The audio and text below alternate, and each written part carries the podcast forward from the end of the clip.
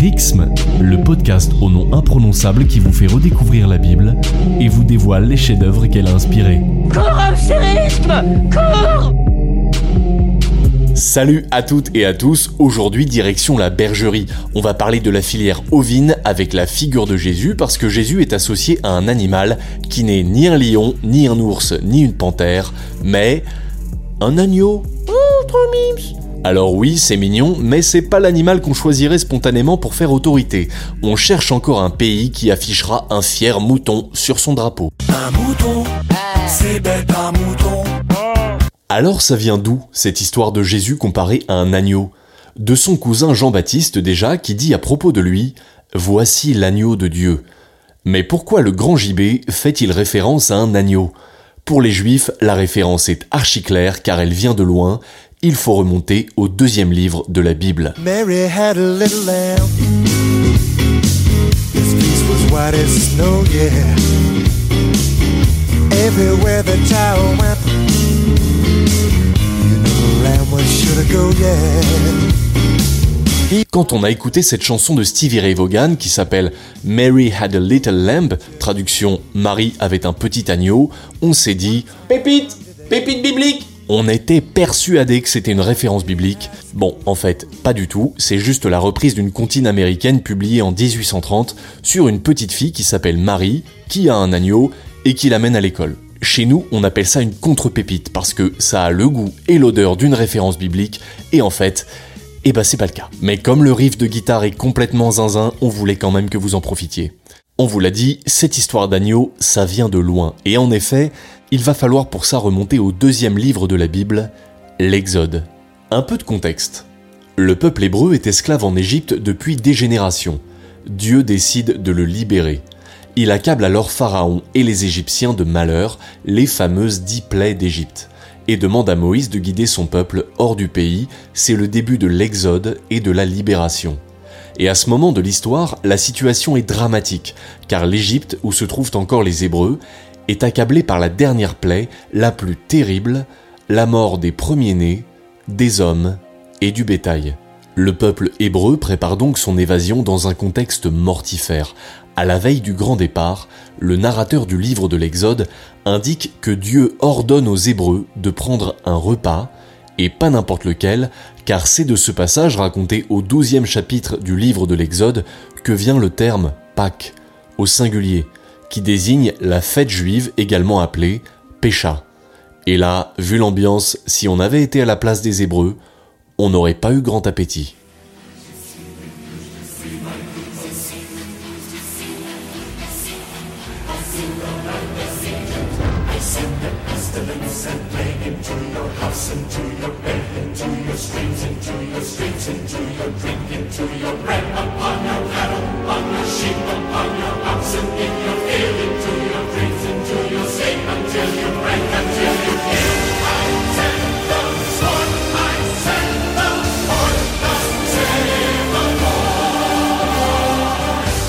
Ce contexte ultra dramatique des dix plaies d'Égypte est bien rendu avec la chanson The Plagues, les plaies, issue de la bande originale du mythique dessin animé de DreamWorks, Le Prince d'Égypte. Le peuple hébreu doit donc prendre un repas alors que le pays égyptien va être accablé par la dixième plaie d'Égypte.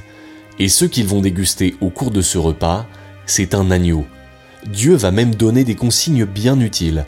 Avant le repas, le peuple sémite doit verser du sang de l'agneau et l'étaler sur les linteaux des portes de leur demeure. Du sang sur les portes? Oui, Dieu peut ainsi reconnaître les maisons des Hébreux au moment où il vient frapper les Égyptiens. Ainsi, les maisons des Hébreux seront épargnées par le malheur. C'est d'ailleurs le sens du mot pécha, la Pâque juive dont on vous a parlé, qui signifie sauter au-dessus, passer au-dessus, Dieu passe au-dessus des maisons et permet ainsi aux Hébreux de s'échapper et de passer à travers la mer Rouge vers la terre promise. C'est ce repas réalisé dans des conditions dramatiques que les Juifs reproduisent chaque année lors de la fête de Pécha. C'est en référence à cet agneau mangé à la veille de la libération que l'on mange un agneau à Pâques. Le lendemain, le peuple va pouvoir se retirer d'Égypte, passer la mer Rouge et se mettre en route pour la terre promise l'agneau pascal, l'évasion, la mer qui s'ouvre, la libération de l'esclavage, Voilà le sens de la fête de Pécha.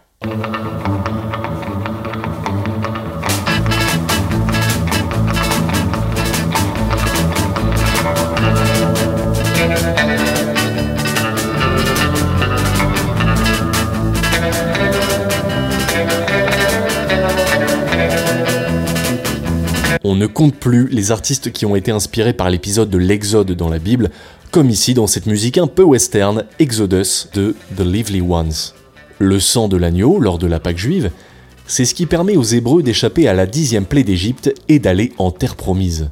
Dans l'Ancien Testament, la figure de l'agneau est donc déjà, en quelque sorte, celle d'un animal qui sauve. Alors pourquoi dit-on que Jésus serait un agneau? Pour ça, on va lire le chapitre 27, versets 15 à 25 de l'Évangile selon Saint Matthieu. Un peu de contexte. Jésus, comme un bon juif qu'il est, ne fait rien d'autre que fêter la Pâque à Jérusalem.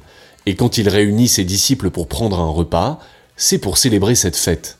Jérusalem est blindée de monde pour l'occasion, Jésus est là, et c'est dans ce contexte festif qu'il est arrêté par les grands prêtres qui le présentent au gouverneur romain Pilate dans l'espoir qu'il soit crucifié. À chaque fête, le gouverneur avait coutume de relâcher au peuple un prisonnier, celui qu'il voulait. Il y avait alors un prisonnier fameux, nommé Barabbas. Comme ils étaient rassemblés, Pilate leur dit Lequel voulez-vous que je vous relâche? Barabbas ou Jésus qui est dit Christ? Il savait que c'était par jalousie qu'il l'avait livré. Mais les prêtres et les anciens persuadèrent le peuple de réclamer Barabbas et de faire supprimer Jésus. Répondant encore, le gouverneur leur dit Lequel des deux voulez-vous que je vous relâche? Mais eux dirent Barabbas. Pilate leur dit Que ferai-je donc de Jésus dit Christ? Tous lui dirent Qu'il soit crucifié. Le gouverneur leur rétorqua Qu'a-t-il donc fait de mal? Mais eux, de plus belle, criaient en disant Qu'il soit crucifié. Alors Pilate, voyant que cela ne servait à rien, au contraire le tumulte advint, prit de l'eau, se lava les mains en présence du peuple et dit Je suis innocent du sang de ce juste, à vous de voir. Répondant, tout le peuple dit Son sang sur nous et sur nos enfants.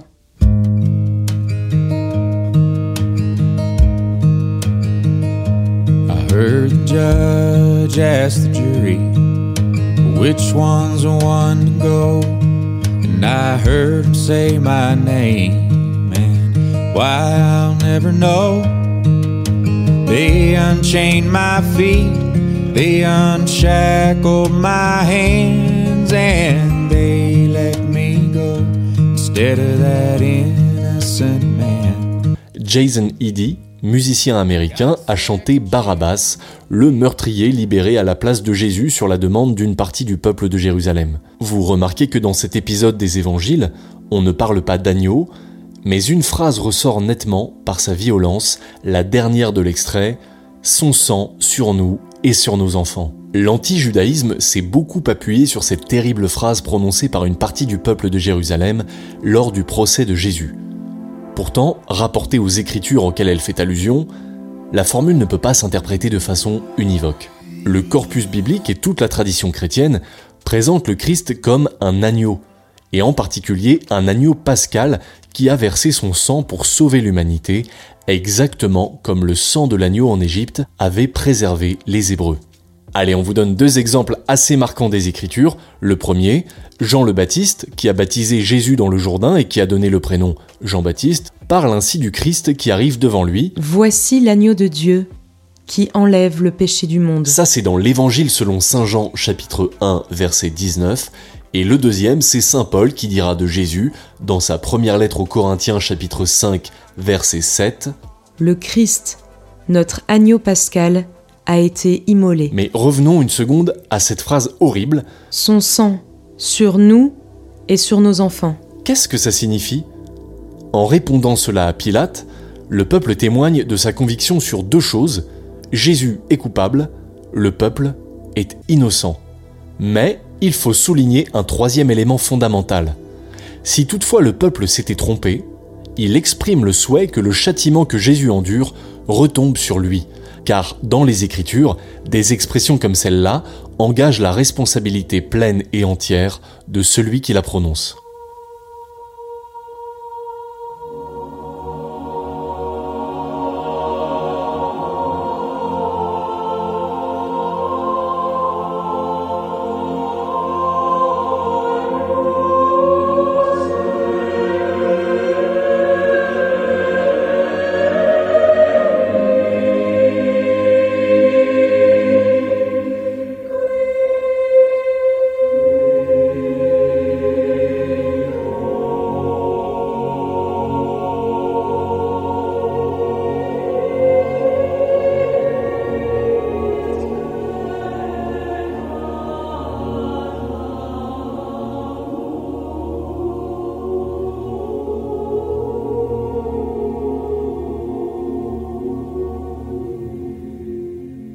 Oui, comme on avait un peu plombé l'ambiance, on avait envie de vous faire profiter d'une petite bulle de douceur avec ce sublime Agnus Dei, agneau de Dieu, du compositeur Samuel Barber.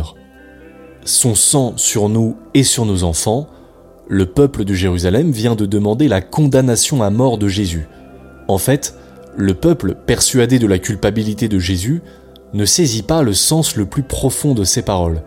Le sang de Jésus, répandu pour la multitude en rémission des péchés pour sceller la nouvelle alliance, est répandu pour eux et pour leurs enfants aussi.